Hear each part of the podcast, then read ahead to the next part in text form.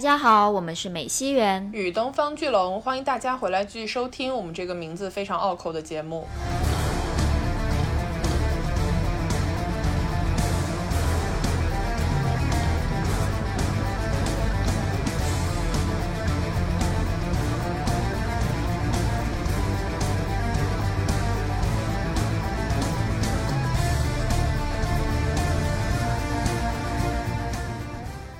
在今天的节目正式开始之前呢，我们想给大家介绍一个来自深圳的公益机构。那关注公益和社会服务类机构的朋友们可能已经知道了，今天呢是九月九日，也就是腾讯主办的一个叫做“九九公益日”的一个日子。在今天呢，会有很多的机构进行一些募捐的活动，并且能够得到一些配捐，也就是说你的捐赠会膨胀起来啊。我们待会儿可以会详细的讲讲一下这个。个九九公益日的活动内容，但是在这之前呢，想跟大家特别介绍一个来自深圳的关注流动妇女儿童的公益机构，它的名字呢就叫做半支莲同城姐妹关爱中心。半支莲这个机构呢，它是坐标在深圳的罗湖区梧桐山脚下哈，这个地方有一个流动人口聚集的城中村社区，叫做大旺社区。大旺社区呢有大概两万人口，但是其中百分之九十以上都是流动人。人口这个地方也是比较著名的的哥村，也就是说，这一个社区的男性很多都从事着出租车司机的工作，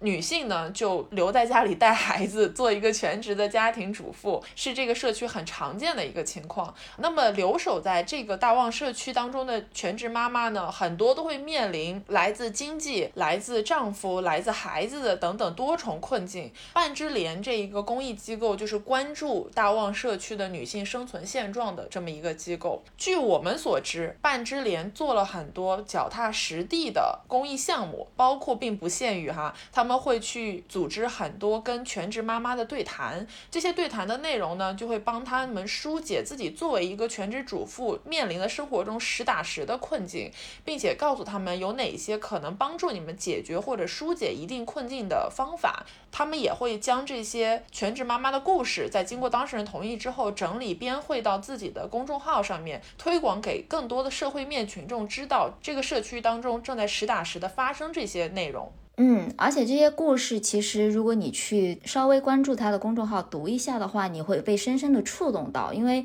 就我们常说，故事是塑造或者说记录一个时代的证据。那我觉得这个机构他们做的这个事情就是这样的一个记录的工作，能够了解到很多你可能平时并不会了解到或者关注到的一些内容，包括啊，全职妈妈他们可能会遭遇一些家暴啦，或者是他们在疫情和家庭还有工作赚钱。钱等等的这一系列的压迫之下，是如何要尝试去平衡自己的生活的？甚至他们可能自己都没有自己的生活。嗯，那在我们的了解下呢，半支莲它就是做了很多这样的基层工作，然后也是我认为是很多公益机构非常重要的工作环节之一。就他，我们老说工做公益做公益，他并不是说就是说一些漂亮的场面话，他更多的是要做非常多脚踏实地的事情，去真正的帮助到这个。社区，然后我觉得像是半支莲这样的机构，它是深扎于一个社区里面的，它就是在大旺社区嘛，然后是实实切切的关注这些啊生存在这个社区里面的人的困境啊，我觉得是非常有意义的一件一件事情。然后跟他们的一个简单的交流过程当中，我们也了解到，就是他们的机构可能会面临一些不仅是人员上，还有资金上的一些困难，所以呢，我们就特别想借九九公益日这个机会来给大家。介绍一下这个机构。那我们在进入正式的帮助他们募捐的环节之前呢，在最后简单的给大家总结一下他们可能做了哪些的活动。他们有开展一些长期的针对困境家庭子女的四点半课堂，也就是每年都会为社区内的孩子们开设全面的性教育课。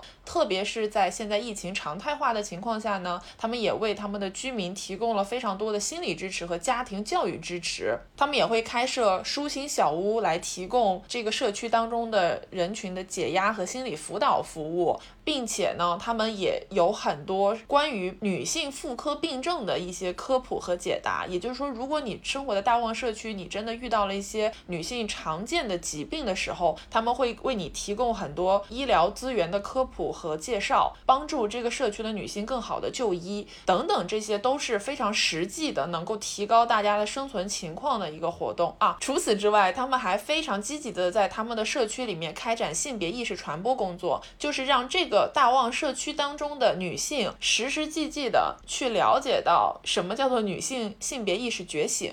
以及这种性别现存的不公平的制度是如何影响到他们自己生活的方方面面，支持这些女性进去进行更多的阅读和讨论。嗯，哦，那我再补充一点，就是他们的服务对象其实除了我们刚才说的呃全职妈妈和女性之外，还有很多就是孩子以及一些性少数的群体，包括跨性别等等的。好，我们。来进入这个捐款环节，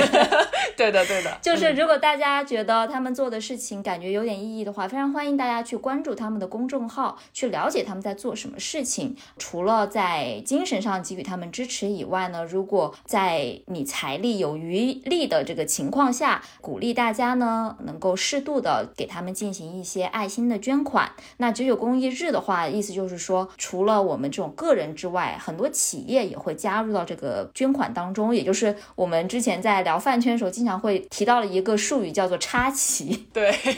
比如说，呃，我个人捐了一块钱，那这个企业它可能也会捐一块钱。但我不是说这个一定是就是对等的，但是它是有一定的这样的配比。所以说，你捐的款可能会在真正的这个捐款中进行一些膨胀，等于说出一分的钱，达到更多分的利财利。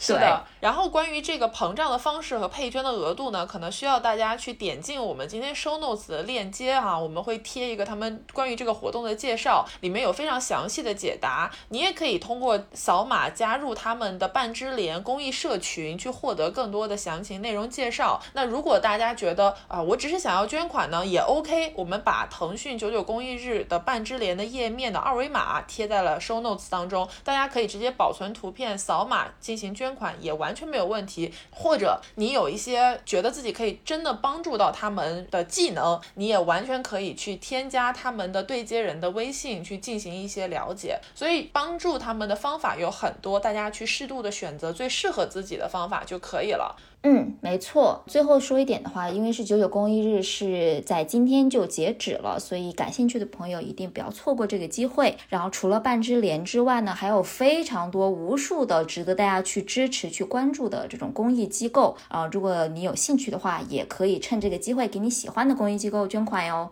好，那我们今天关于半智联的介绍呢，就到此结束。最后用他们自己的一个口号来升华 本期的开场，也就是他们常说以行动对抗无力。相信每一个人如果想要解决我们现实生活中的性别困境呢，大家都行动起来，都去做一点事情，来帮助我们的社会变得更好吧。嗯，好的。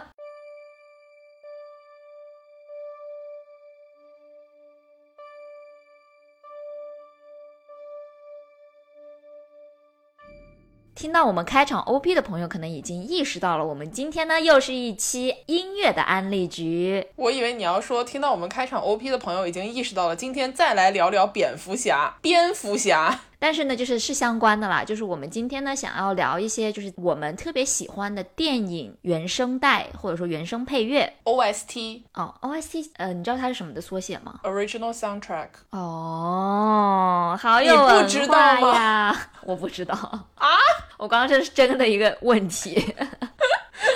OST 是 Original Soundtrack，BGM 是 Background Music。哦，你这个也不知道吗？但是，比如说说动漫的时候，会经常会提到说啊，这个人人物心理 OST，那是心理 OS，没有 T。哇，今天这个开场效果拉满，好不好？怎么回事啊？那那个 OS 的缩写是什么？OS 是 Overlapping Sound，就是内心独白。OK OK。但是好像一般我们说 OS 的时候，感觉都是带有吐槽意味的。但就不管怎么说。一些无用小知识，对，好吗？那我对我们今天就是要来聊一下，就是一些我们特别喜欢的电影 OST。开场的音乐，如果是诺兰的影迷的话，一听就知道是 Hans Zimmer，因为 Hans Zimmer 的风格是非常非常鲜明的，尤其他跟诺兰已经合作过无数部电影了，从蝙蝠侠到 Inception 到星际穿越，包括前两年的信条。然后其实 Hans Zimmer 除了跟诺兰合作之外，我们也会发现，就是在近几年的很多科幻电影里面，你也会听到 Hans Zimmer 的配乐，而且他的配乐就属于你一听就知道是他写的，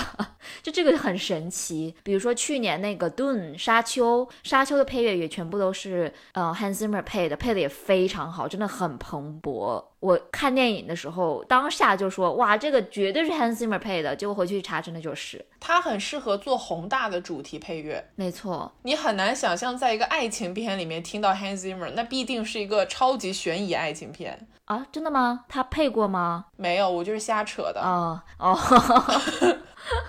我以为我又没文化了。对不起，你继续啊，因为他的风格比较暗黑，是属于不光宏大主题，而且这个宏大主题一定比较有深度，可能主人公需要历经很多的艰难险阻，才能发现他自己相信的正义，或者是这个事情的解决方案。嗯，对，而且它的旋律是非常有层次感的，就我很喜欢的那种。而且它的配乐一般都是由很多人，就是一个交响乐团去给它演奏出来的，所以那个气势就非常的宏大。我不知道这里可不可以讲啊？我其实对 Hans Zimmer 是有个刻板印象的。我最开始在蝙蝠侠系列里面听到了他的配乐之后，我觉得哇，这个配的太棒了，我就去查了一下他是哪里人。我心里有百分之八十的猜测说他是德国人，结果他果然就是德国人。嗯，他整个人很有德国气质。是的，哎，但你这样一说，我想到另外一个，就是《进击的巨人》里面，泽野弘之有几首特别宏大的那种配乐，就比如说他们你聚我凯他们变身的那个背景乐嘛，就那几首也是德文的歌，所以就是好像，就是你的这种偏见是好像是有一点点正确的。我觉得跟泽野弘之这个编曲家有关系，因为泽野弘之他在 Killer Q，我不知道你还记不记得，我们专门聊过一期这个节目，他配的那首 Killer Q 的主题曲，也就是战斗最燃造的，对，他的歌词也是用德语唱的，应该是泽野弘之本人对这个德国文化，或者是他其中根源的一些特点，或者是他其中语言表现出来的状态很感兴趣，所以他大量的会在自己的编曲当中使用这个元。元素是的，而且可能德国的文化里面一直都有一种暗黑的部分，从最早就是甚至格林童话开始就有嘛。呃，可能不是最早，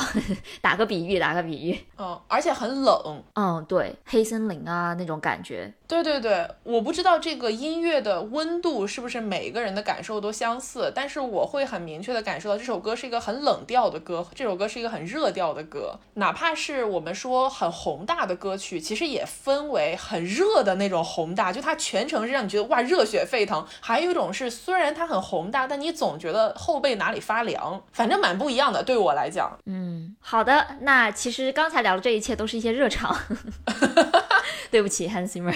我们今天想要推荐的其实是其他的一些电影的 OST。当然了，因为 Hans Zimmer 啊啊，泽野弘之啊，他们是非常有名的这个配乐呃音乐家。我们并不是说他们东西不好，只是说我们可能想要借这个机会推荐一些其他人的东西。我们今天就是在写大纲的时候呢，我们是分开准备的嘛，然后最后汇集到一起，我发现，哎呀，果然真的是没有一首是 overlap 的，对，没有一个重叠的，就可能彼此都知道这些东西，但是没有想到，就不是第一时间浮现在脑海里的。那就从你的第一个开始吧，因为我已经看到了梅林茂的大名。哦，对我第一个反应说啊，想到这个 OST 主题的时候，我第一反应就想到是 Hans Zimmer。然后呢，Hans Zimmer 呢就会想到说啊，他跟诺兰的这个黄金组合。然后再转念一想，就是还有另外一个黄金组合也非常值得聊，那就是王家卫跟梅林茂。呃，梅林茂呢是日本人，这里要先说明，因为他这个名字可能有人会觉得他是华人，但他其实是个日本人。王家卫跟梅林茂这个组合呢，相信大家也不陌生。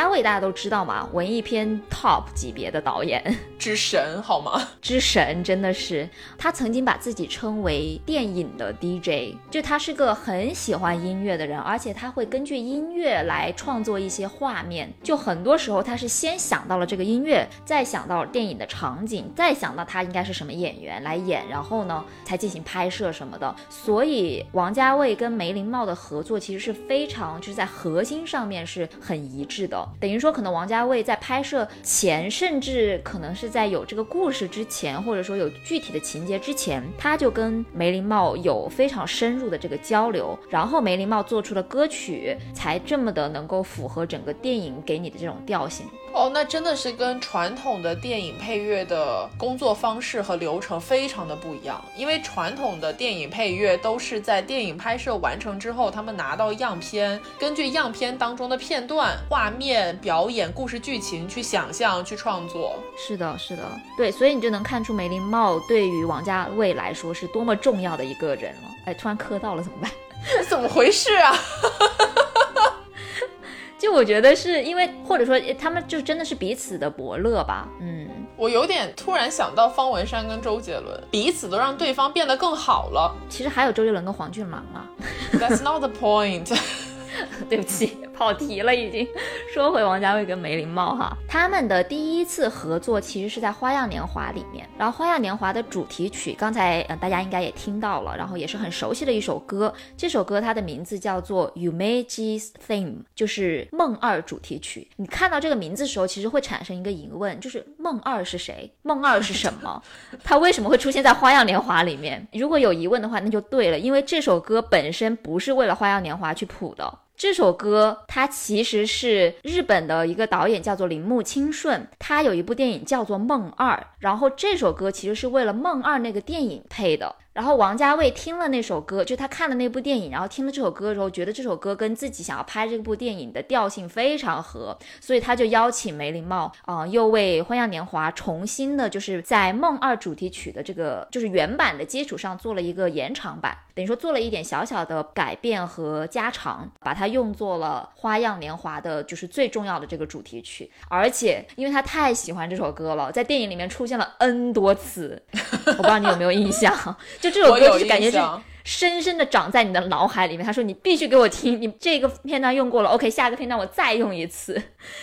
只要看过《花样年华》这部电影，一定会记得这首歌，那个旋律特别有记忆点。是的，而且呢，这首歌它因为《花样年华》拍出来的时候，它是大获好评的嘛，就是在国际影坛上面也是有很重要的这个地位，以至于说后面还有一部电影其实用了这个主题曲《蓝莓之夜》，这个是他后来拍的，呃，应该是叫做中法合拍的一部电影，虽然它是英文了，就是它是一个英文电影，对。这首歌真的是在他的职业生涯中，或者他的导演生涯中扮演了非常重要的一个角色。OK，那说回《花样年华》吧。呃，我对这首歌印象最深刻的一个片段呢，是大家都知道，电影讲的是梁朝伟扮演的周慕云跟张曼玉扮演的苏丽珍。呃，苏丽珍其实是个有夫之妇嘛，但是他们两个因为经常在一家面馆相遇，然后呢，慢慢的认识了，然后呢，产生了情愫，是讲述这样的一个故事。然后有一个片段呢，就是呃，应该是下着雨，周慕云下台阶去到这个面馆的这个过程中，苏丽珍也刚好走上来，就他们是擦身而过了。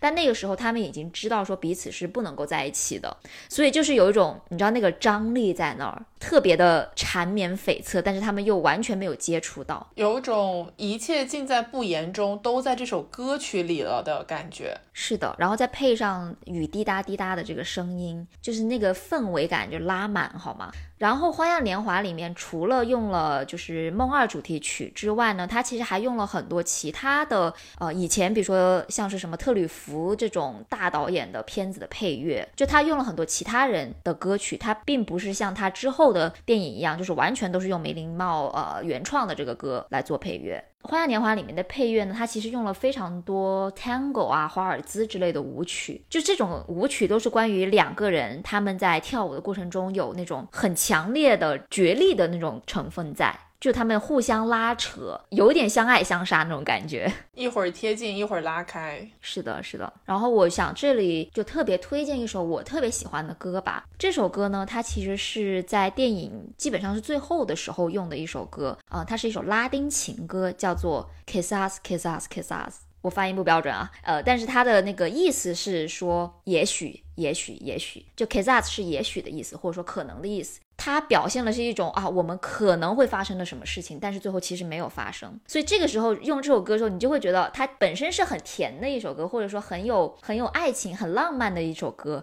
但是用在电影结尾的部分，你就会觉得特别的伤感，因为他们其实真的没有这种可能了。嗯嗯，对。那我们就来听一下 Kiss Us, Kiss Us, Kiss Us 这首歌吧。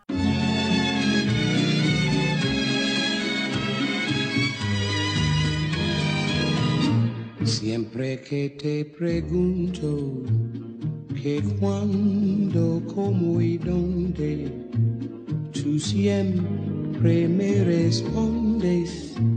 quizás, quizás, quizás. Y así pasan los días y yo desesperado y tú, tú contestando quizás, quizás, quizás. Estás perdiendo el tiempo pensando, pensando. Por lo que más tú quieras, hasta cuándo, hasta cuándo. Y así pasan los días y yo desesperado tú, tú contestando, quizás, quizás, quizás.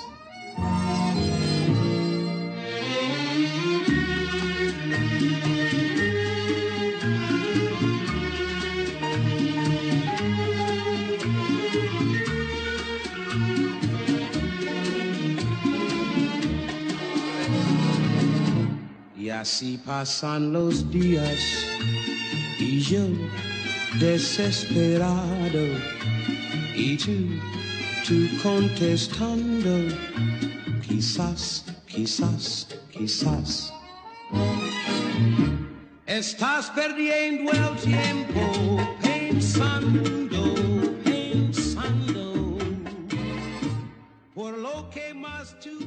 其实这首歌是我看完《花样年华》之后印象最深刻的一首歌，就到现在我能马上唱出来。但是《花样年华》的主题曲我可能不能马上哼出来。我还蛮喜欢它这种带有留白色彩的悲剧结尾处理的。对呀，因为王家卫就是一个非常忧郁、迷离，然后又很缠绵的一个 一个风格的导演。然后梅林茂的歌其实也是这种风格，就很缠绵，然后又呃有一点点的这种阴沉的感觉在，同时又很浪漫。但是说真的，虽然《花样年华》给我留下的印象很深刻，但是梅林茂给二零四六做的那首歌，我印象更深刻。那首歌还在我的歌单里面，是我时不时会捞出来听一听的。是的，其实二零四六整张原声带，呃，我都会反复的去听，就它很适合写作业呀，或者是就是你在工作的时候听。那我们可以聊一下二零四六了。如果说《花样年华》是他们的初次合作，那二零四六就是他们热恋期。而且因为《花样年华》的给人的感觉可能更加像是室内的这种舞曲啊、小调啊，但是到了二零四六之后，它整个的音乐配乐变得更加的丰富和大气，就是它给了你一段旅程的感觉。因为整部电影用了非常多梅林茂梅林茂给他写的歌，当然也用了一些就是已经现存的一些歌，包括一些歌剧啊，呃，我们待会儿可以讲一下。但是我就先讲一下它的这个主题曲，然后这个主题曲呢，它其实就叫做二零四六 theme song。二零四六的主题曲，非常朴实无华的一个名字。这首主题曲我最喜欢的是它那个火车混音版。二零四六它讲述的是一个什么故事呢？很多人会把它视作是《花样年华》的续集，它也是王家卫很著名的三部曲的最后一部。这三部曲是第一部是《阿飞正传》，第二部是刚才讲的《花样年华》，然后第三部呢就是二零四六。它之所以被认为是这种三部曲，是因为它每两部片子之间总会有一个人物的这种连接。比如说《花样年华》是讲周慕云跟苏丽珍的故事，然后呢，《花样年华》最后的话是周慕云到了那个吴哥窟，对着一个窟，他就是诉说自己的情怀，诉说自己无处安放的情怀。然后到了二零四六呢，其实是接着周慕云的故事来讲的。周慕云当时因为他跟苏丽珍没有办法在一起之后，他又去了新加坡。其实他去了新加坡之后呢，在那里又认识了一位赌场的女子，然后这个是巩俐扮演的，的而且他的名字刚好也叫做苏丽珍。嗯，所以呢，就是周慕云看到这个苏丽珍的时候，一下就想到了他很多过去的一些事情，然后呢，也对这个苏丽珍产生了一些情愫。但是最后他们也没有在一起，周慕云又回到了香港。这个是有点像是《花样年华》跟《二零四六》的一个承上启下的一个情节，等于说是他还是离开了他的过去。那接下来就是讲他现在的一些故事。他回到香港之后呢，刚好在一个旅馆看到了二零四六这个门牌，而这个门牌其实是在《花样年华》里面，他跟苏丽珍就张曼玉那个版本的苏丽珍经常约会的一个地方。那他看到这个门牌之后呢，马上就一下子就是过去的回忆又涌上心头，所以他就决定在二零四六隔壁的那个房间二零四七住下来。然后他在二零四七里面就开始继续他的写作生涯。然后因为他那个时候为了呃谋生，他就不得不写很多的这种黄色小说、低俗小说。嗯，在这个过程中呢，他又认识了那个时候住在二零四六的是另外一位女子，也就是章子怡扮演的白灵。白灵呢是属于一个风情万种的舞女的形象，然后她很会撩嘛，就马上就把梁朝伟给撩到手了。然后他们之间又发生了一些故事，但是最后等到白灵真的爱上了周慕云的时候，他才发现周慕云的内心其实已经封闭起来了，因为周慕云始终爱的是苏丽珍嘛。然后这个地方，我我我觉得可能再插一句，就是说整个电影里面的配乐啊，就是有几首歌是专门给这几个呃女子写的，因为整部电影里面出现了三位或者说四位重要的女性角色吧。第一个我们刚才说是巩俐饰演的嘛，她的那个主题曲的名字就叫做《长途旅行》。嗯，好贴啊。一个是因为她远在新加坡，另外一个的话就说对于周慕云来说，苏丽珍是她遥不可及的一个梦，不管是哪一个苏丽珍，但是这苏丽珍这三个。字对他而言是有特殊意义的，而且是对他来说就是有一种他一直旅行、一直爱而不得的这么一个形象。然后呢，白灵呢，它的这个主题曲叫做《西邦尼》（Siboney），这个也是一个拉丁民谣，然后是六十六零年的一个非常著名的一位歌者叫做 Connie Francis，他的一首歌。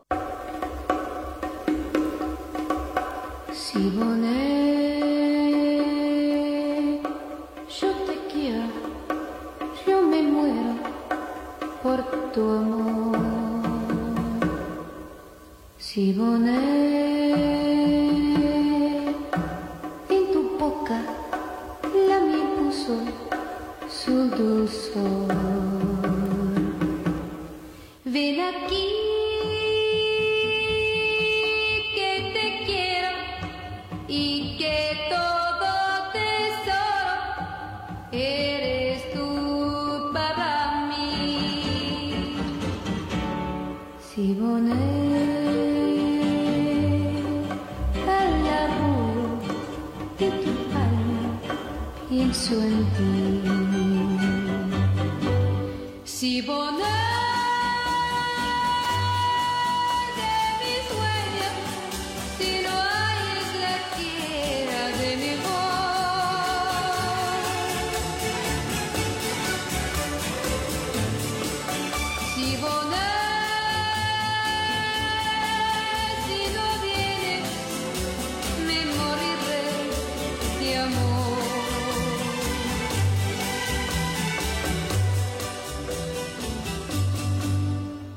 我能。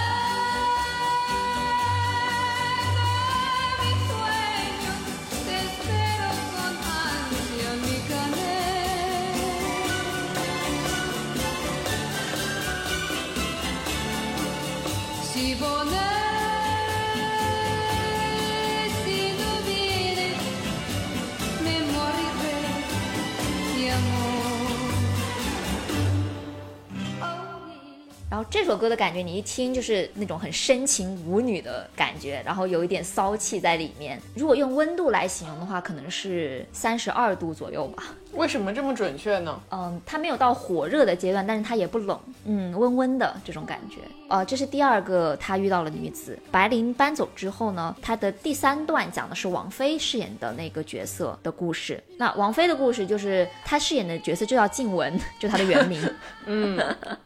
嗯，静雯呢，她呃是这个二零四六二零，就她住了这个呃周慕云住了这个旅店的老板的女儿，她是大女儿，还有一个二女儿是董洁饰演的，这里我就不赘述了。王静雯呢，她是一个爱上了一个日本人，这个日本人就是木村拓哉饰演的，没错，这谁能不爱呢？对吧？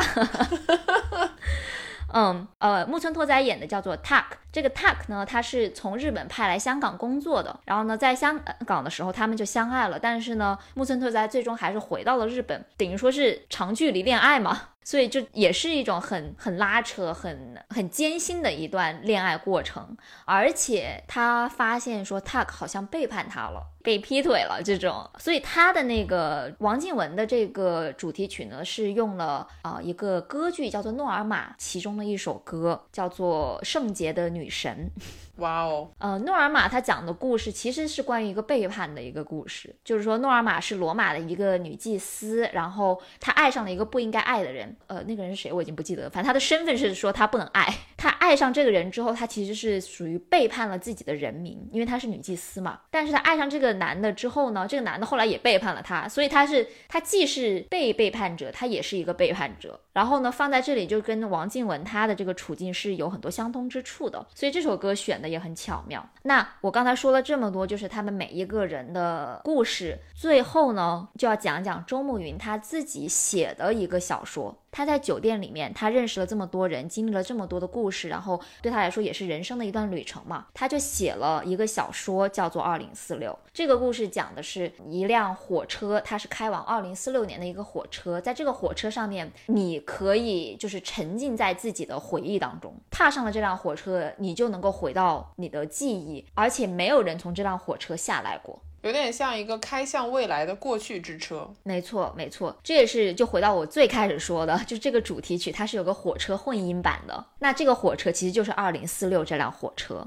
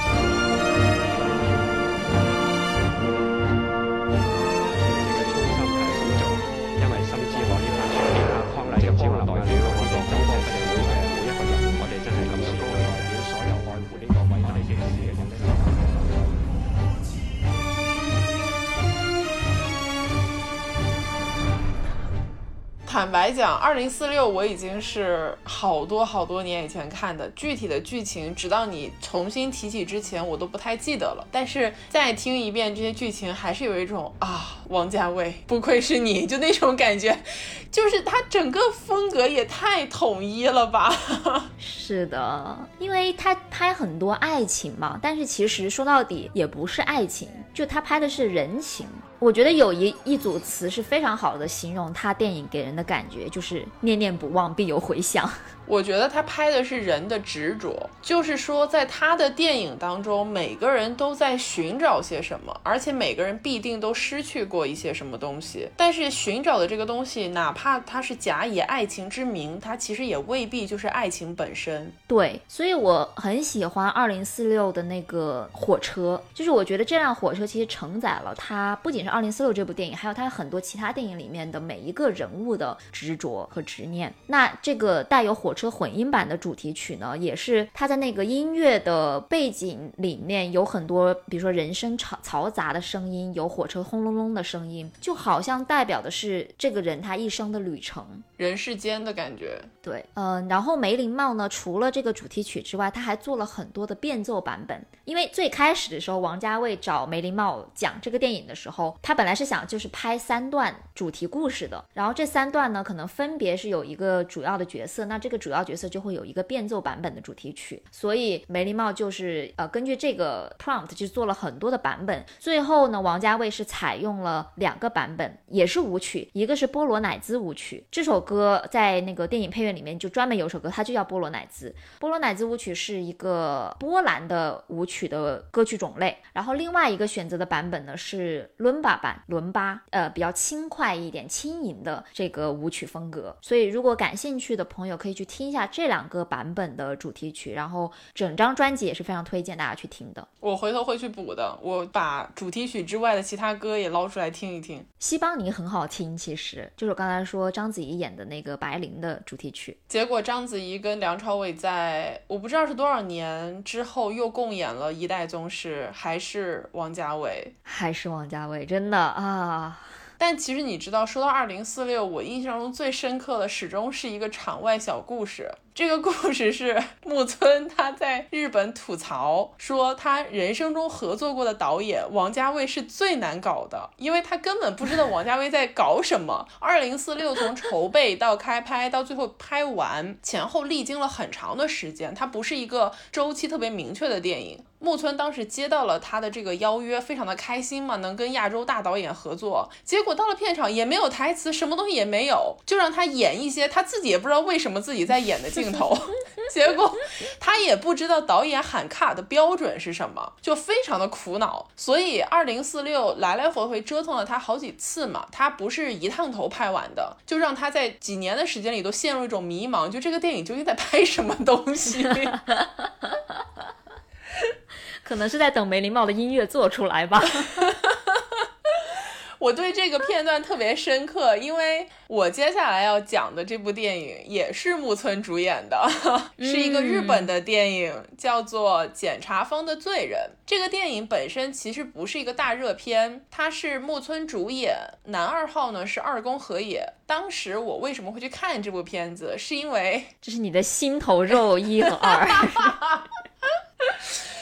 我就不在这里科普杰尼斯，也就是 J 家的一些历史恩怨，各个团之间的复杂的关系。但是可以确定的是，SMAP 和阿拉西这两个团是在历史上没有过这种共演合作的。而木村这种，我们都叫他大神嘛，他肯定是有被称之为大神的这个实力在这里。二宫呢，又是被认为新一代比较有前途的演员，尤其他又是 idol 出身，希望他们俩共演的人非常的多，直到。历史性的时刻终于发生了，官宣了他们俩演这个电影。所以在这个电影出来之后，我就第一时间去看了。那我可以非常确定的讲，这部电影以电影本身的水准来讲，只能算是中程，它算不上一个特别好的电影。但是它其中有两点真的做得非常棒，以至于我能够在今天的节目当中推出来给大家安利。第一个点是它的音乐满分，它的故事我稍后会给大家简单的讲一下。但是它的所有音乐，尤其是两首主题曲，完美的烘托出了这个故事的氛围。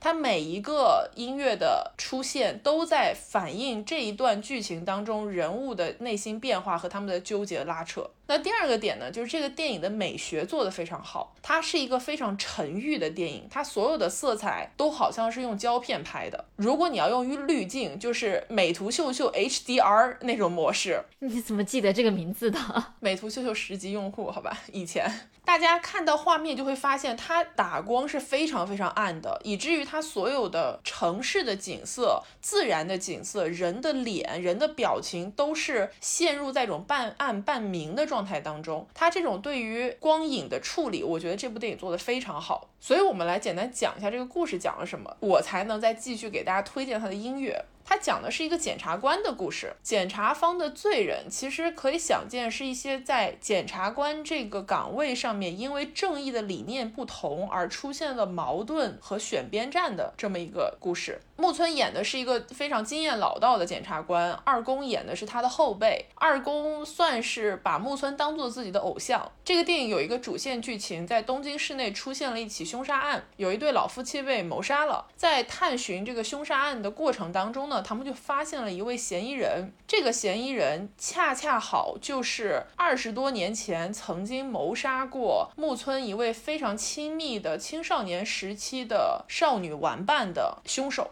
在当时，他非常残忍地杀害了这个少女，但是因为一些法律上面的程序问题，并没有将他绳之以法，甚至甚至这个案子本身已经过了诉讼期了。等于说，木村一直多年来都在找这个人，当这个人终于出现在他面前的时候，他对这个人无能为力，因为过去的罪案他没有办法再推翻，所以他就希望从现在手头上的这个案子上面能找出这个嫌疑人的直接犯罪证据，能用这个案子把他给逮住。但是随着案件推进，他们渐渐发现，哎，好像这个事儿不是他干的，就好像这一次真的不是他干的。那么在木村面前就出现了一个非常难的抉择：如果我们要正视这个案件本身，那这个人就一定会被他跑掉；但如果我要用这个案件来抓住这个人呢，那真凶就会跑掉，而且我的行为是不符合司法程序正义的。那二宫因为跟在他身边办案嘛，就渐渐的发现了前辈的秘密，就意识到说木村其实是在用自己的私人感情，严重的涉及到了这个案件的侦破，并且影响了他的判断。那么二宫也面了一个非常纠结的抉择，因为木村算是他的入门师傅。我要如何面对我对自己对正义的相信，以及我前辈的选择之间，我怎么做出抉择呢？大概是这样的一个主线。然后在这样的纠结当中，最后两个人走到了一个啊开放式结局。就看了这个结局，你也不知道最后两个人究竟何去何从，你会有自己的判断。当然，所以我这也不算是剧透。那么我今天要在这部电影里面推荐的它两首 OST，第一首是一打开这部电影，马上就会在你耳边炸起的一首歌，叫做。Punishing sheet of rain，它没有一个官方的中文译版，但你大概理解为就是惩罚罪恶之雨，惩罚的雨幕，大概是这个意思。那这一首歌是在什么样的情况下出现的呢？这个片头是木村作为前辈来给刚刚进入检察官行业的后辈二宫以及他的同僚们上课。在这个课里面，他最后讲到检察官真正的武器是什么？你心中的正义之剑是什么？正义之剑这种词只有日本人会用，好吧？但仍然 好中二啊！对，是你的强烈的要去解开真相的意志力。如果你盲目的执着于自我正义，并且只相信自己的判断，那么作为一个检察官，你终将有一天会沦为犯罪者。当他说完这句话的时候呢，他们是在一个很大的阶梯教室里面，那种落地窗的外面在下暴雨，就响起了惊雷的声音。木村饰演的这位角色呢，就缓缓地转头看向了窗外。这个片子当中出现了很多森林的意象，暴雨打在郁郁葱葱的树木上。他又说了一句话，他说：“惩罚罪人的雨是不存在的。”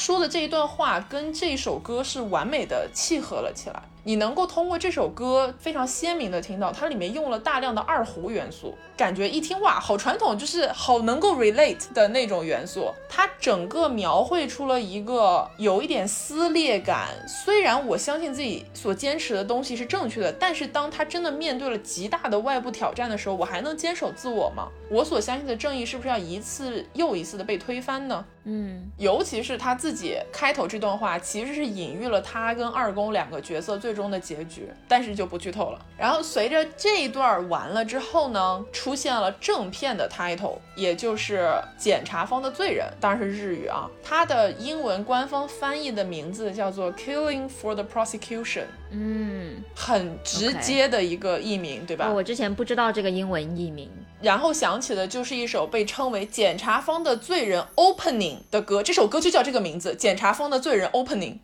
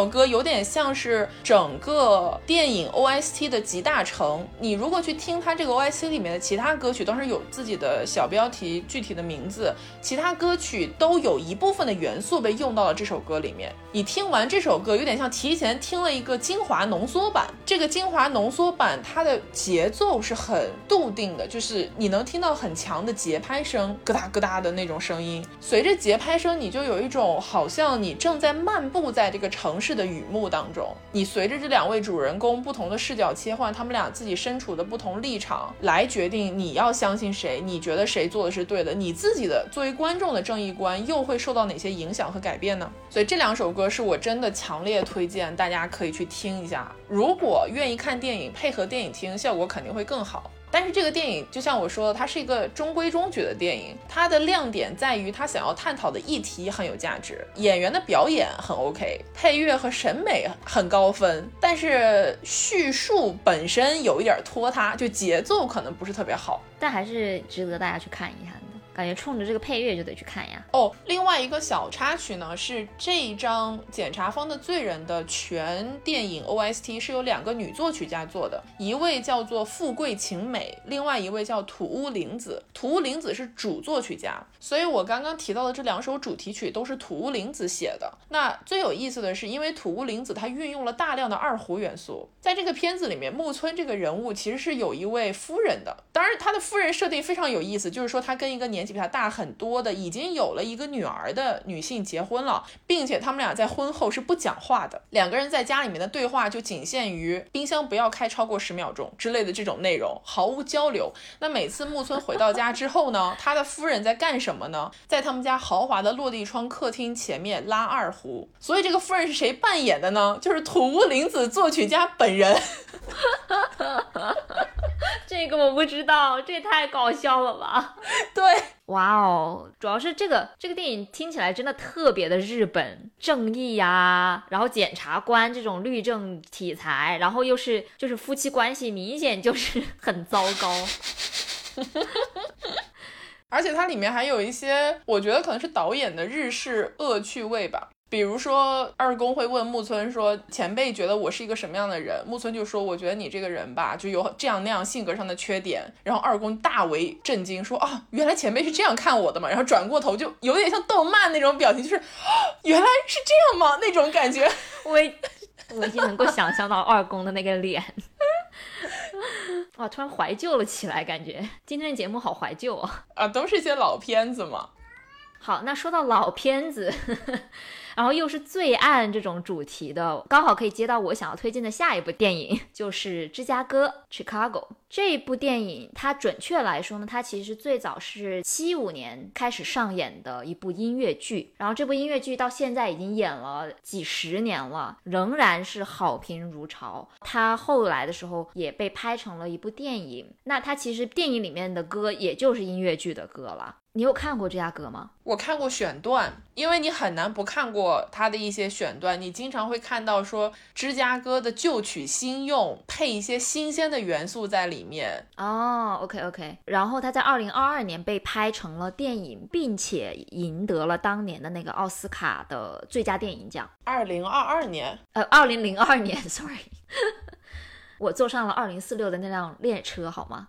我还想一想，今年没看过芝加哥呀。没有没有，二零零二年，对对对。然后当时这部电影获奖还蛮值得，就是在影史上还挺重要的，因为在那个时候歌舞片已经进入了一种疲软的一个阶段，不像现在我们知道像是《La La Land》呀这些电影又把歌舞片给重新拉回了主流的视野。对不起，我打断你一下，但是现在说到歌舞片，我脑海中出现的第一部仍然是《High School Musical》。哦，其实这部片我本来想要讲的这期，哦，真的吗？对，可以作为小彩蛋吧。这个真的是我们以前的回忆啊！真的，我要推荐的那首歌绝对没有人听过，我一定要放出来。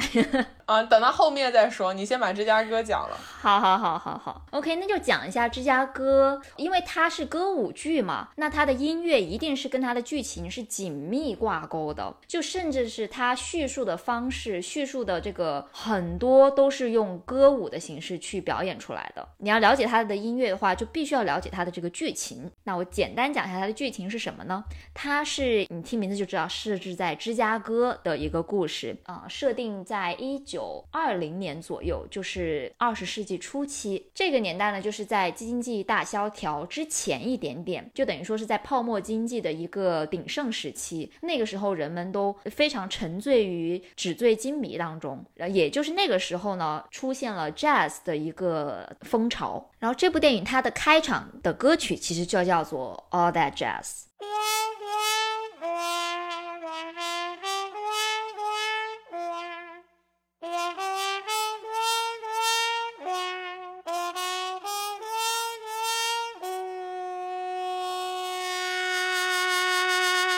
《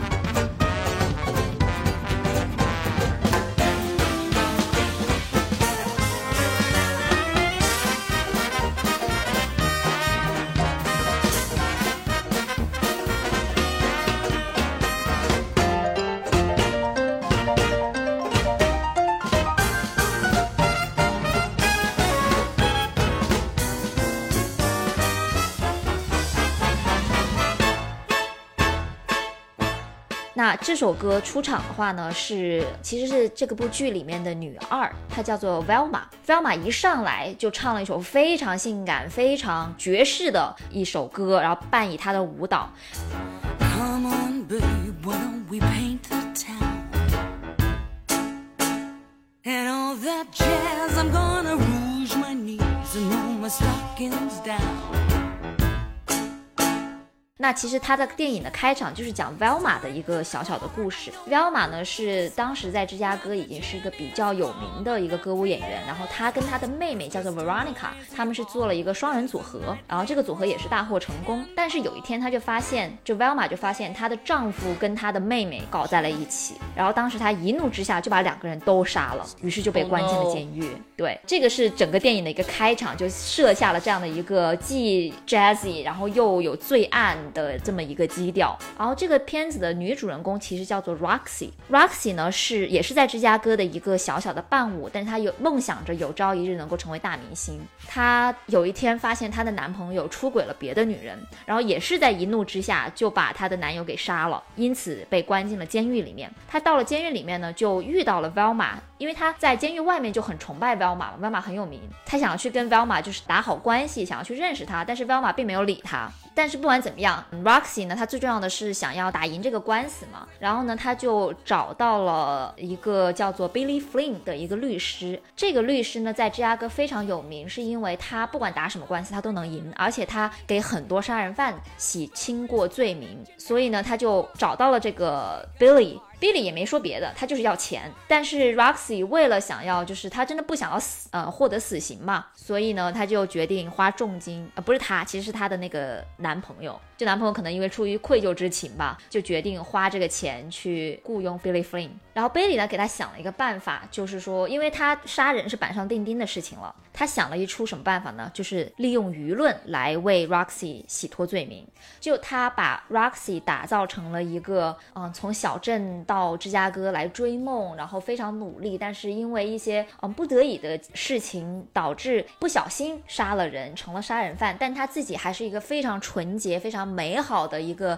呃少女的一个形象。就他是想要把她打造成这样的一个人设设嘛。最后他也其实也成功了，因为 Roxy 本人长相是非常甜美的那一挂。那 Roxy 就是因为这个事情出名了之后呢，Roxy 尝到了甜头，他就觉得自己变成了一个大明星，他离他的这个明星梦越来越近了，所以他就越来越沉醉于自己的这个人设当中，导致说 Velma 想找他来做合作的时候，他都不理人家了。曾经的我你瞧不起，现在的我你高攀不起，这种感觉。啊，嗯，然后 Roxy 就飘了，他飘到甚至想要解雇 Billy 的这种阶段，因为 Billy 有一次让又让他上庭的时候，让他打扮的丑一点，就是赢得大家的同情嘛。但是 Roxy 就觉得我现在已经是明星了，我怎么能穿成这个样子呢？所以他就说想要解雇 Billy，但那时候他发现他在狱中的一个女友被吊死了。那个时候，死亡的这个阴影笼罩在他的头上，他就意识到自己真的，他现在就是面临的是死亡呀，所以他还是决定跟 Billy 联手，继续他们的这个人设，他们的这个故事。结果到最后的法庭上，终审上面呢，很多记者也来了嘛，然后 Roxy 呢也在 Billy 的这个指导下，成功的获得了呃免罪金牌。最后等于说他只是被判了，就是在监狱里面，但是不需要被执行死刑。但是这个时候很有意思的事情发生了，正在法官宣判的那一刹那，记者得到了另一条消息，就是城里面又有另外一个女子以更加高调的一种方式杀死了一个人。法官宣判之后呢，所有的记者就抛下了 Roxy，奔向了另外一个这个新闻现场。这时候 Roxy 呆呆地怔在了原地，说：“我现在是大明星哎，你们为什么不拍我？我现在可是获得了释放哎。”但是已经没有人在意他了。不得已的情况下，在电影的最后呢，Roxy 因为他哪怕出狱了，他因为杀人犯也没有人愿意雇佣他，他最后还是决定跟 Velma 联手，他们组了一个双人组合。这个双人组合呢，就是女杀人犯组合。但是因此就又大获成功，所以这这部电影是以他们两个人在舞台上一个精彩的表演而结束的。但是看到那里的时候，你就会觉得哇，这个表演既精彩又心酸，然后又非常充满了讽刺。整部电影它其实批判的就是那个年代大家对于名气的这种追捧，以及关于舆论啊、传媒的一个真实与人设之间这个模糊地带的一个批判。嗯，很有前瞻性。非常有前瞻性，所以他到现在还是很火嘛。就现在百老汇还在上演《芝加哥》，他已经演了，你想七五年到现在将近五十年了嘛，半个世纪了呀。OK，那我特别想要推荐的这首歌呢，其实是在这个片子前半部分出现的一首歌曲，它叫做《Cell Block Tango》。这首歌出现的契机是在 Roxy 刚刚被抓进监狱之后，他关进去以后，发现这个监狱里面其实关了非常多的女杀人犯。然后这首歌呢，它的名字就叫做 Cell Block Tango 嘛，就是在监狱里面的 Tango，讲述的就是这个监狱里面六位女杀人犯的故事。这应该是芝加哥最有名的一首歌，我感觉。嗯，反正是非常有名了。我觉得这首歌加上那个 All That Jazz 应该是最出名的两首歌，它的质量也非常高。我当时听到这首歌的时候，因为年纪比较小嘛，就真的是深深的被震撼了。我没有想到说，哇，原来歌舞还有这样子的形式。那时候我还不知道 Tango 是什么曲风，我就觉得哇，这首歌也太好听了吧！这首歌从开场就是狠狠地抓住了你的耳膜。它的开场呢是一小段节奏，但这个节奏很巧妙，这个节奏是滴答滴答水滴，还有狱警在监狱里面走路的那个脚步声组成的，哒哒嘣哒哒嘣的这种声音。然后呢，慢慢的又加入了指甲敲打墙壁的这个声音。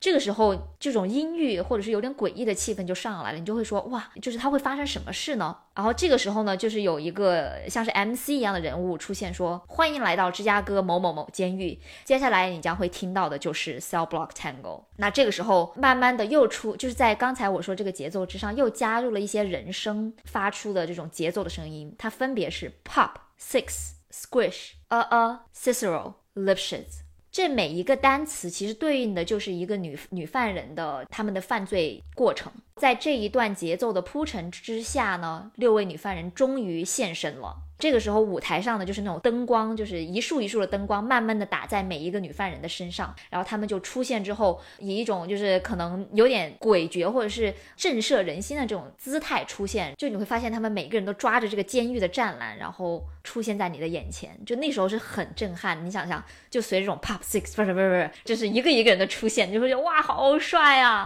嗯。这段是我看过的，肯定，我觉得很多人都看过，对。然后这个时候他们就开始唱起了副歌，就是 He had it coming，他是活该的，他应该早就预想到会发生这一天了。其实就是他们的一个共同主题，就是他们杀的人都是跟他们关系比较亲近的男性。那他们这些男性之所以会死，也跟他就是他们自己活该，他们自己犯下了一些不可饶恕的事情。那就分别就是开始讲他们每个人经历的这些故事了。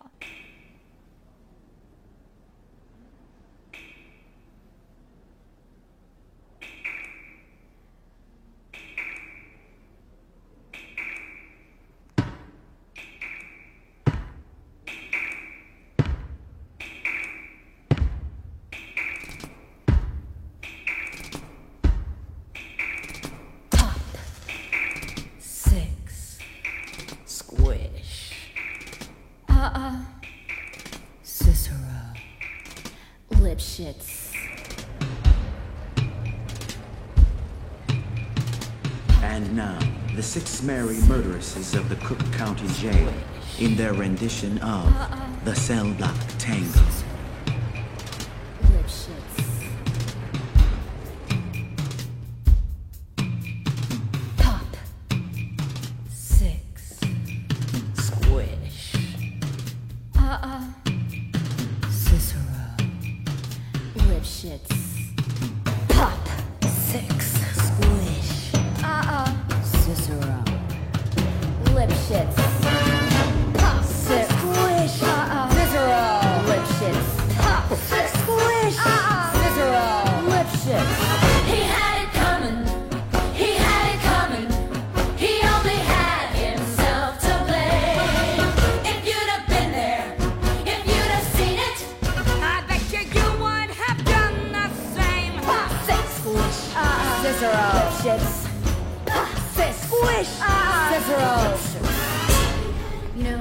是不是特别好听？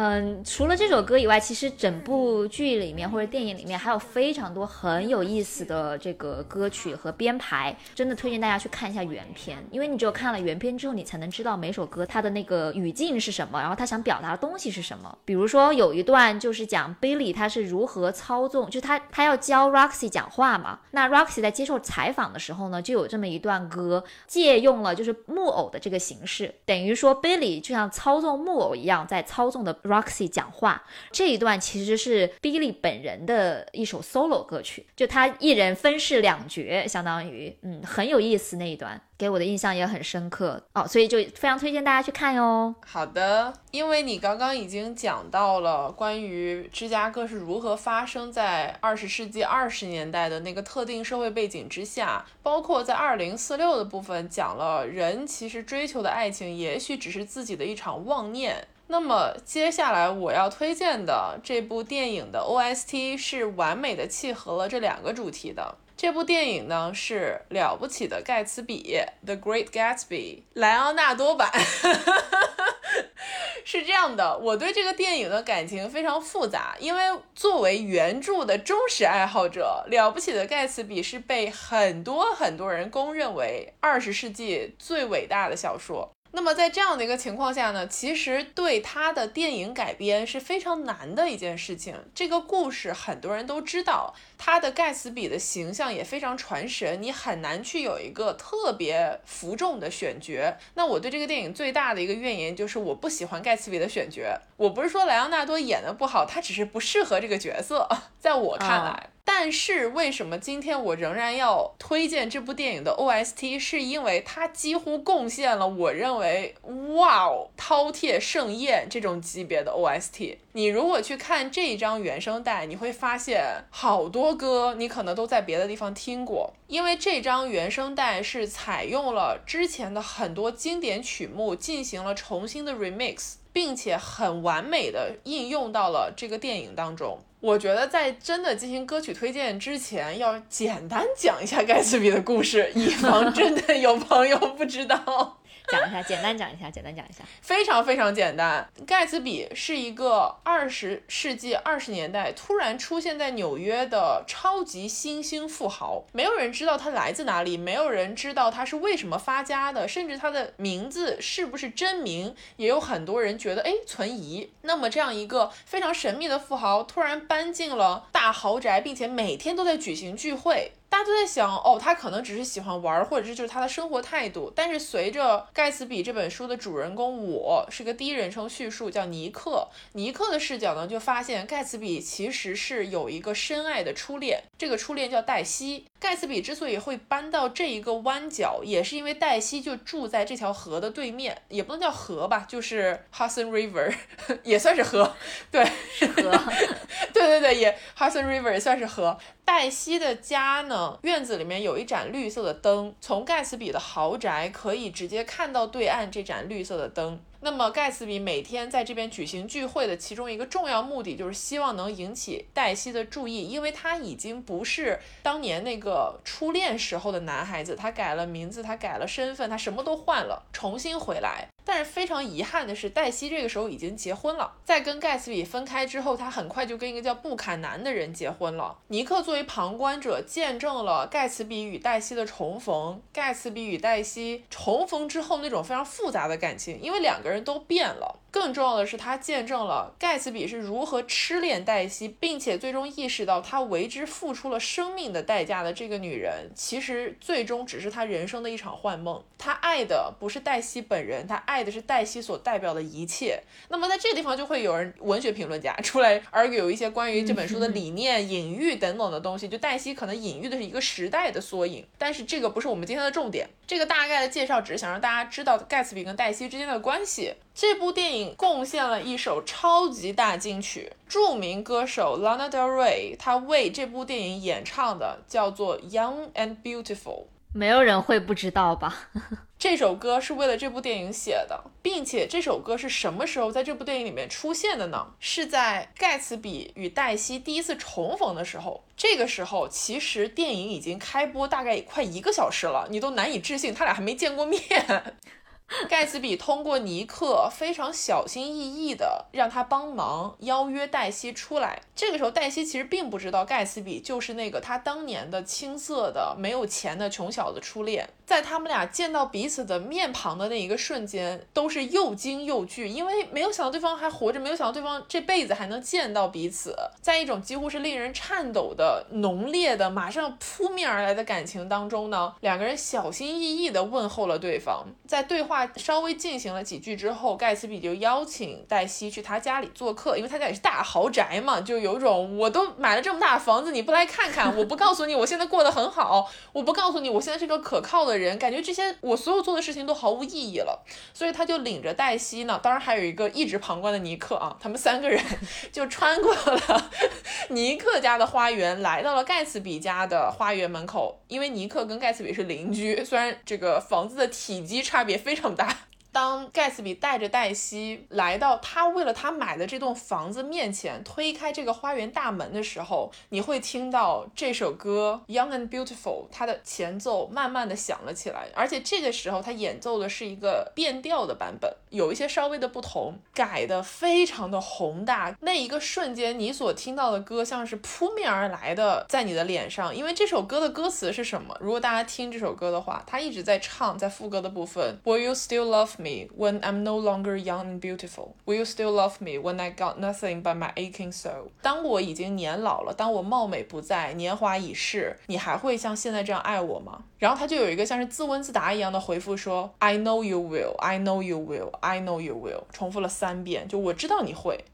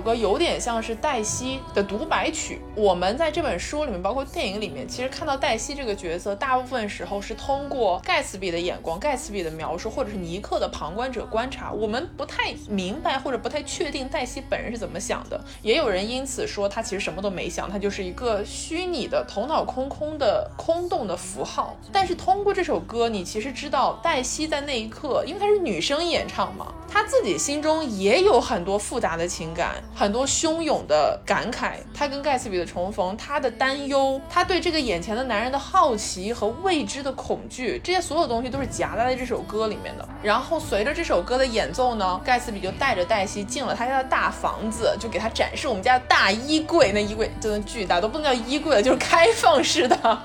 衣帽空间。他就把自己的衬衫、那些高贵的丝绸一件一件的往黛西的身上扔，黛西就躺在下面的一个床上面，就好像他要把这个世界上所有最美好、最珍贵的东西全部都奉献给他。然后盖茨比对尼克说：“他让一切都熠熠生辉。” Dear Lord, when I get to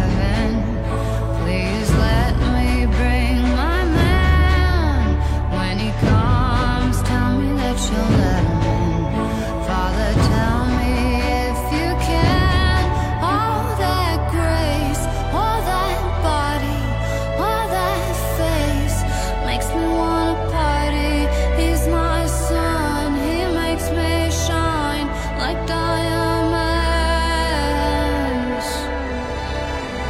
随着这首歌演奏到了高潮，黛西却突然哭了。当她身上铺满了所有这些世界上最华贵的、最奢靡的物质的东西的时候，她流下了眼泪。她突如其来的哭泣当中，她说：“这让我很难过。”盖茨比一次又一次的询问说：“你为什么难过呢？”黛西最后只说了一句话，她说：“因为我从来没有见过这么漂亮的衣服。”是吧？你其实听到那句话会有一种啊，这是什么意思呢？但你能感受到他是，他也不知道自己要说什么了，他的难过，他那种汹涌的感受到的情感，他也不知道要如何表达。所以他就只能说，因为我从来没有见过这么漂亮的衣服。当然，就像我说的，总是有一些主流的观点在讲，其实这就代表着黛西她是一个纯粹物质化的象征，她本人是没有内核的，她本人是没有个人灵魂在里面的。但是这个就取决于你要如何理解这些片段和文本。当然，我相信每个人都会有不同的想法。但是歌曲因为他的眼泪而停顿，因为他突然的感慨而按下暂停的时候，你会有一种好像这是黛西自己跟自己的一个对话，因为歌曲背景也是他的声音，或者说像是在表达他的内心的声音，屏幕上也是他自己在说话，然后这两者之间其实是冲突的。导演也许是有意的在通过这种对比来表达一些他的反思。但是不管怎么说，这首歌最后是在什么时候结束的呢？因为这里面剪了很多的片段，就是说他们两个后面怎么去约会啊，怎么一起。在大宅子里面喝酒玩乐啊，最后是盖茨比和尼克站在他大房子面前的海湾河湾，看向对岸黛西家的房子，然后看到了那盏绿灯。歌就在这个地方收尾了。延续到最后，因为盖茨比的结局原著是一个非常有名的一段话，就是关于这个绿灯理论。就你看到那个绿灯，其实永远都是你自己的幻想，是你自己的执念。但是这个地方影片中段，导演已经通过这首歌，通过这样的一些意象来暗示你说，他会有一个注定悲剧的结局。嗯，所以这首歌哇，我看过无数的 CP 剪辑都用过这首歌，好吗？而且大家很容易被它的歌词，被它里面所蕴含的那种非常伤感的难敌岁月的情感所打动。但如果你结合让它诞生的这个电影的背景去看，你会有更多的反思。那这个是为了电影而创作的一个算原创歌曲了。有一首歌是我们之前聊到过的，在电影当中进行了改编，并且我认为改编出了一个非常好的高度。这首歌就是原唱于 Amy Winehouse 的《Back to Black》。哦，对我都不记得这这个电影里面用了这首歌。哇哦，用了。哦，天哪！在此安利大家一定要去听我们之前应该是去年发布的一期节目，是关于专门献给 Amy Winehouse 的。对，这首歌的改编版本是 Beyonce 和 Andre 三千，我不知道怎么念他的名字，我只知道是 Andre，然后是三千，但是三千是 three thousand 还是 three o 突然碰 o 瓷三千老师。哦，对不起，就是我不太确定怎么念他的名。他是个，这是一首他们两个的合作曲。在这首《Back to Black》的改编里面，它变得非常的 jazzy，因为就像我们说的，盖茨比所代表的那个二十年代是蓬勃的，好像每一分每一秒你呼吸到的都是金子一样的岁月。它是什么时候出现的呢？这首歌是在黛西和盖茨比约会了一段时间之后，当盖茨比以为他跟黛西注定哇，我们一对苦鸳鸯终于能修成正果的时候，黛西的老公布坎南出现的时候，在盖茨比举行的聚会上面，布坎南也来了，然后这个聚会的乐队就是现场拍摄的乐队就开始演奏这首《Back to Black》。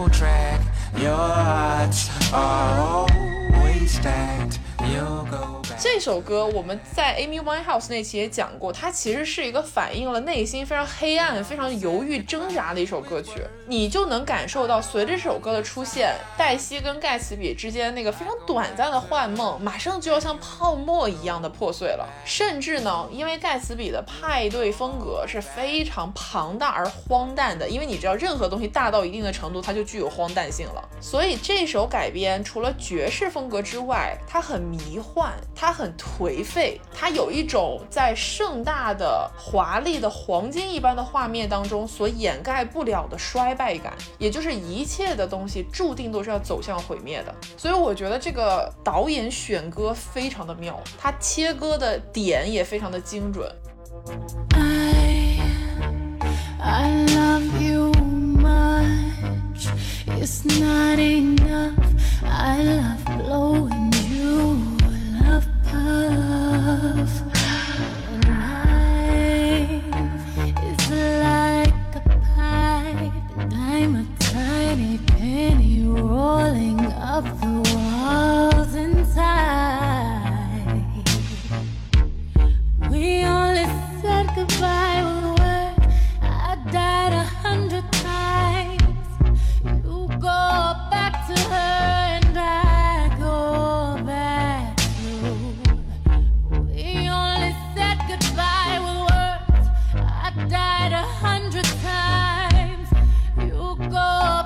to her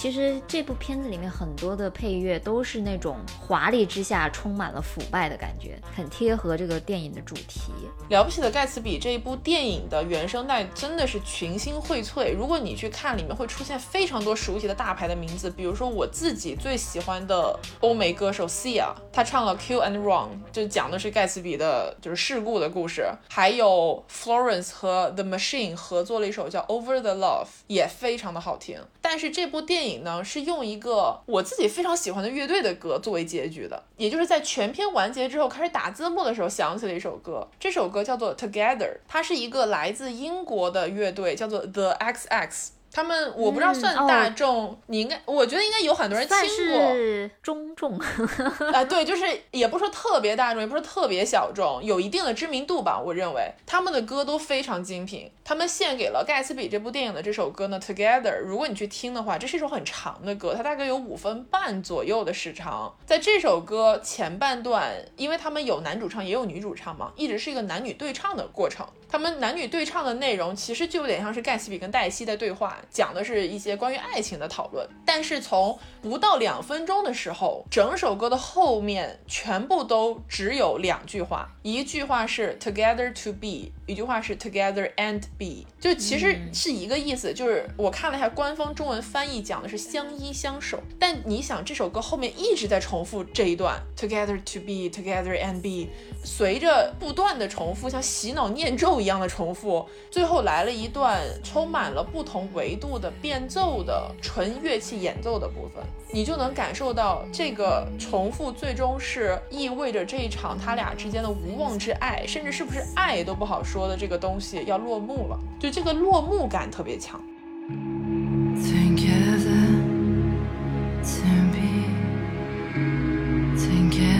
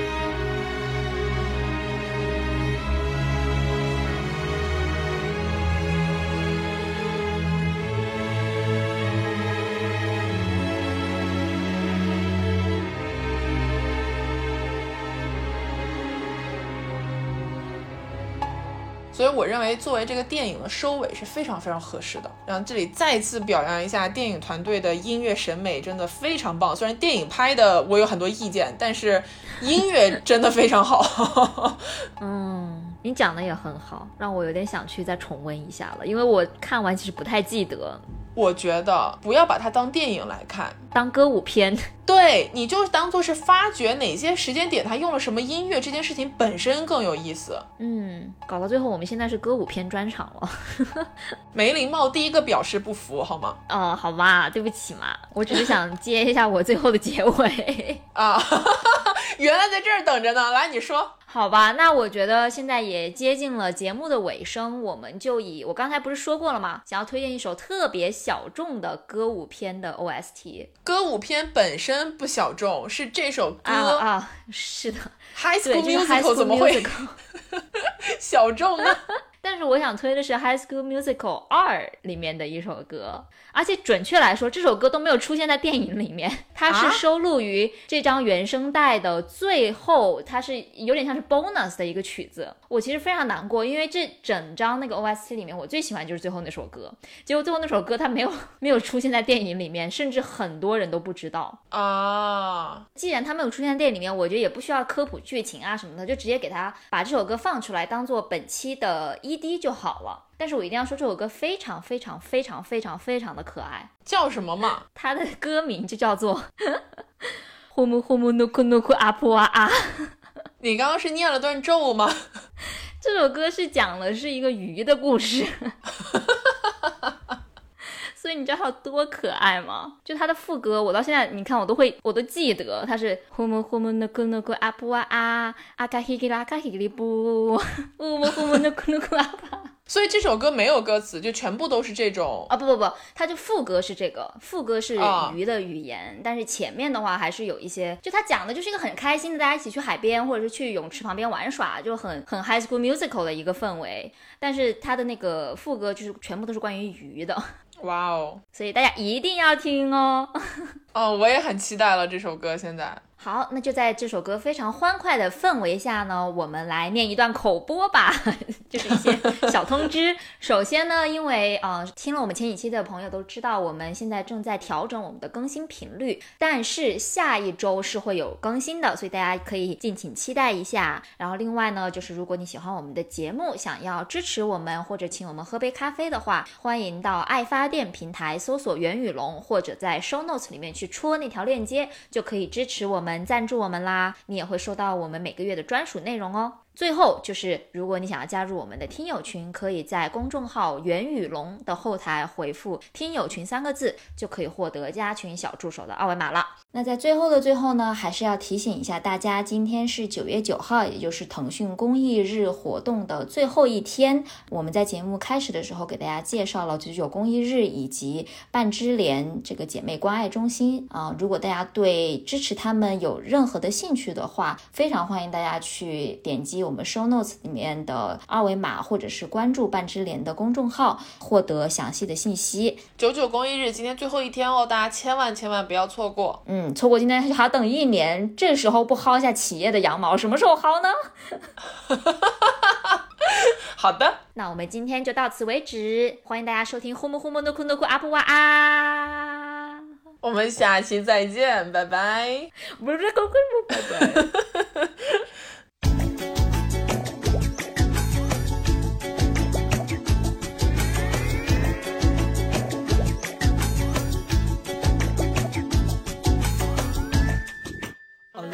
time ago, in a land far away, lived a pineapple princess. She was sweet as a peach in a pineapple way, so sad that she hardly speaking. Still, if you listen well, you'll hear her secret wish. Aloha, everybody. My name is Tiki. I long to free a truly remarkable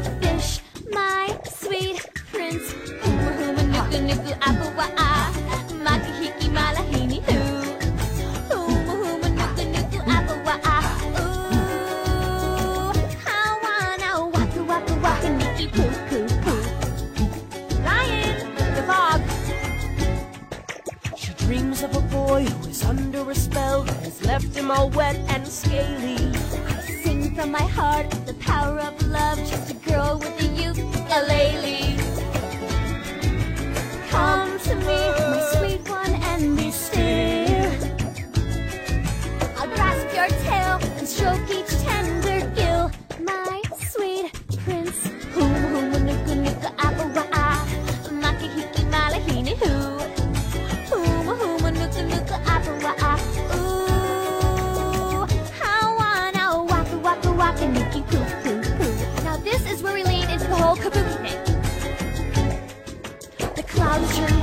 The big sky cried and the ocean had a fit. Ryan, where's my ocean? Then the wind went whoosh and thunder cracked and Mighty Mount Boo Boo spit. Mighty Mount Boo Boo spit. Tiki tiki